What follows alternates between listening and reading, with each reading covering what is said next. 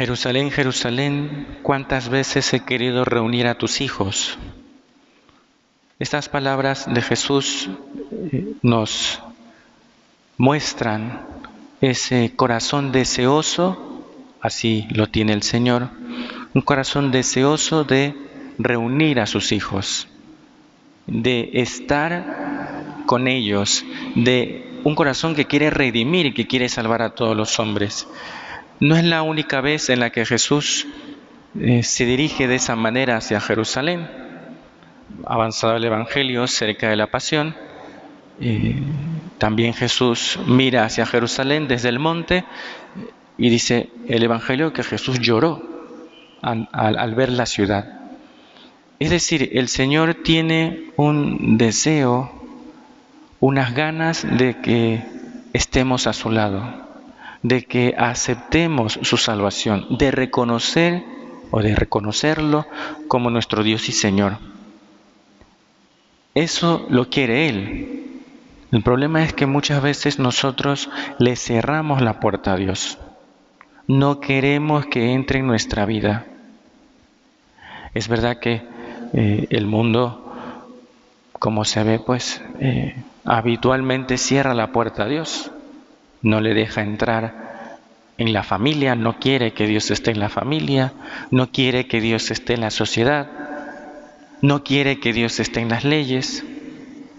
¿Cuántas veces ha querido Dios estar presente y no le hemos dejado? Pero no solo así en el ámbito o en los ámbitos externos, sino también en nuestro corazón. Habitualmente el Señor nos habla por mociones del Espíritu Santo que nos van indicando por dónde hay que ir y cuántas veces las hemos rechazado.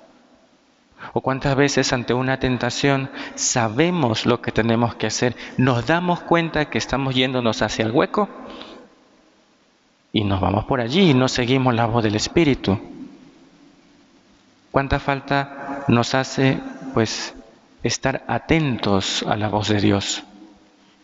Muchas veces el Señor nos habla, quizás también ha sido a través de una palabra externa, a lo mejor un consejo que se nos dio. ¿Y cuántas veces hemos rechazado ese consejo, que en el fondo es rechazar la voz de Dios?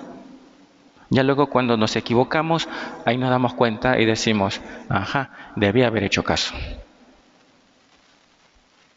Y el Señor de alguna manera se lamenta por nuestro rechazo. Al revés, ¿Cuántas veces deberíamos poner contento a Jesús con nuestras acciones, con nuestros pensamientos? Hacer lo que le agrada al Señor, para que no diga ese lamento sobre Jerusalén, no lo diga sobre nosotros. Pensemos, ¿qué puedo hacer yo para agradar al Señor? ¿Qué puedo hacer yo para que en este día no pensemos en grandes planes o proyectos, ¿no? ¿Qué puedo hacer hoy para agradar a Dios? Para que al final del día el Señor no tenga que decir, fulanito, fulanita, oye, ¿cuántas veces he querido tenerte a mi lado y no has venido, ni, ni te has acordado de mí el día de hoy? Que el Señor pues despierte en nosotros el deseo de estar con Dios, de responder a su llamada y que nunca rechacemos al Señor por más pruebas, tentaciones que tengamos, el Señor quiere tenernos a su lado y si ya quiere, nos da la gracia para poderlo cumplir. Que hagamos cada día aquello que agrada al Señor. Que así sea.